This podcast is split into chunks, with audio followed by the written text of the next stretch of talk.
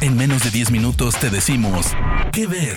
Películas, series, documentales, cortos, stand-ups o shows que recomienda el equipo de Spoiler Time. ¿Qué ver?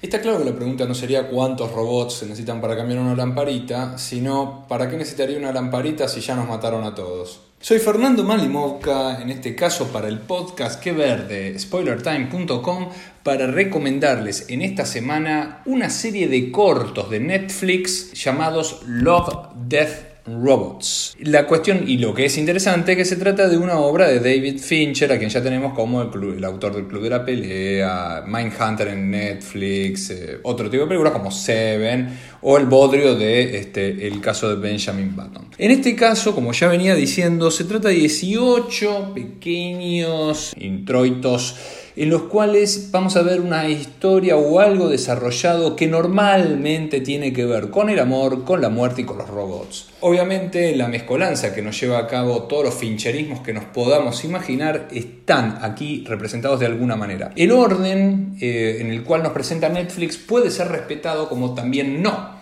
Usted puede agarrar y decir, ¿qué quiero ver ahora? Y pincha lo que más o menos le interesaría. Eh, hay historias que van desde todo tipo. Primero, son todas animadas, no hay filmaciones. Hay algunas que yo tendría que repetirle a usted que no está filmada porque el nivel de realismo es avasallante. Y eh, normalmente se varían en eh, cuestiones de suspenso, cuestiones normales de ciencia ficción, raras, con bucles o plot twist y también con eh, otras que son cómicas. Dentro de lo que son las cómicas, la verdad que hay unas que son de excepción, como la historia de los tres robots o la de, el, obviamente, de cómo todas las veces que se puede matar a Hitler y no vamos a olvidarnos de, eh, obviamente, de yogurt que se trata de, bueno, se lo voy a decir, se trata de obviamente el día que los yogurt tomaron el control del planeta la Tierra. ¿Qué ver?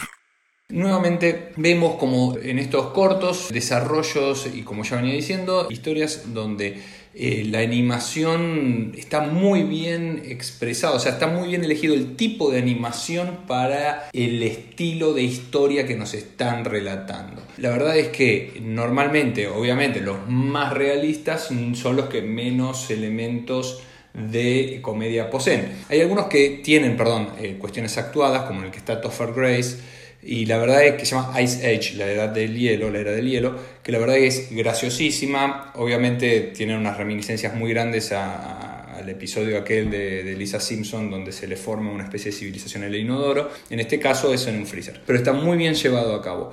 Y la verdad es que siempre todo se viene desarrollando en eh, cuestiones como, por ejemplo, animaciones más al estilo historieta de los años 50, otras que tienen que ver con las historietas. Yo digo historietas, ¿no? Por, quizá por mi cuestión generacional o, más ideológica, eh, que tiene que ver con lo que eran las europeas de los años 80, ¿no? con un ultra realismo, quizá exacerbado en las formas, en esa época eran más las femeninas, ahora no estaría tan bien visto eso, pero la verdad es que todo está bien, eh, bien narrado, donde cierran todas, tal es así que ya se aseguró que iba a haber una segunda temporada y eh, que la estamos esperando todavía, pero la verdad es que son 18 capítulos muy interesantes, donde usted puede decir, bueno, a ver, hoy voy a dejar, eh, voy a ver 3, voy a ver 2, eh, la duración son, varían entre, por ejemplo, 17 minutos y los 3 minutos.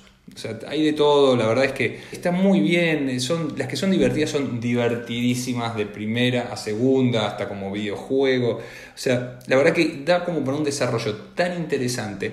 Y de hecho han ganado algunas de estas algún, eh, algunas galardones. O sea, la verdad es que, por ejemplo, hay una que se llama The Witness, el testigo, que es increíble. O sea, es una de esas cosas que a uno le parte en la cabeza totalmente. Y es una de, obviamente, eh, las ganadoras. Eh, ha ganado Emmys, eh, justamente Witness ganó un Emmy. Hay, de todo. La verdad que entre los actores hay algunos que son conocidos, otros no tanto.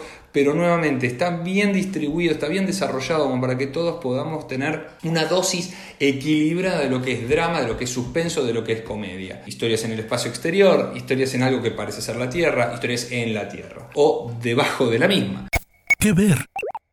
qué es lo que uno tiene que ver de esto, por qué uno tiene que ver esto. Y la verdad es que, nuevamente, no tanto, no, no solo por el tema de la duración o los estilos, eh, es muy moderno como está expresado. Ah, es evidente que ha habido, dentro de lo que es un intento de grado de cohesión, dentro de lo que es amor, muerte y robots, diferentes formas de representar las, diatribas normales que el ser humano tiene, ¿no? Por ejemplo, qué pasa después de la vida, qué es lo que ocurre en el espacio exterior, qué sucede, eh, cómo serán las interacciones fuera del planeta, qué pasaría si estuviéramos en un lugar que podría ser nuestra casa, en esa distribución de cosas, en, esos matices que nos muestran, la verdad que se da un producto muy adorable, muy, que representa muchísimas ganas de verlo. Es sentarse a disfrutar eh, y poder verlo, intentar reconocer en las voces algunos de los actores, que nuevamente no son todos conocidos, pero hay algunos que sí, puede estar hasta Josh Brenner, que lo tenemos de Silicon Valley.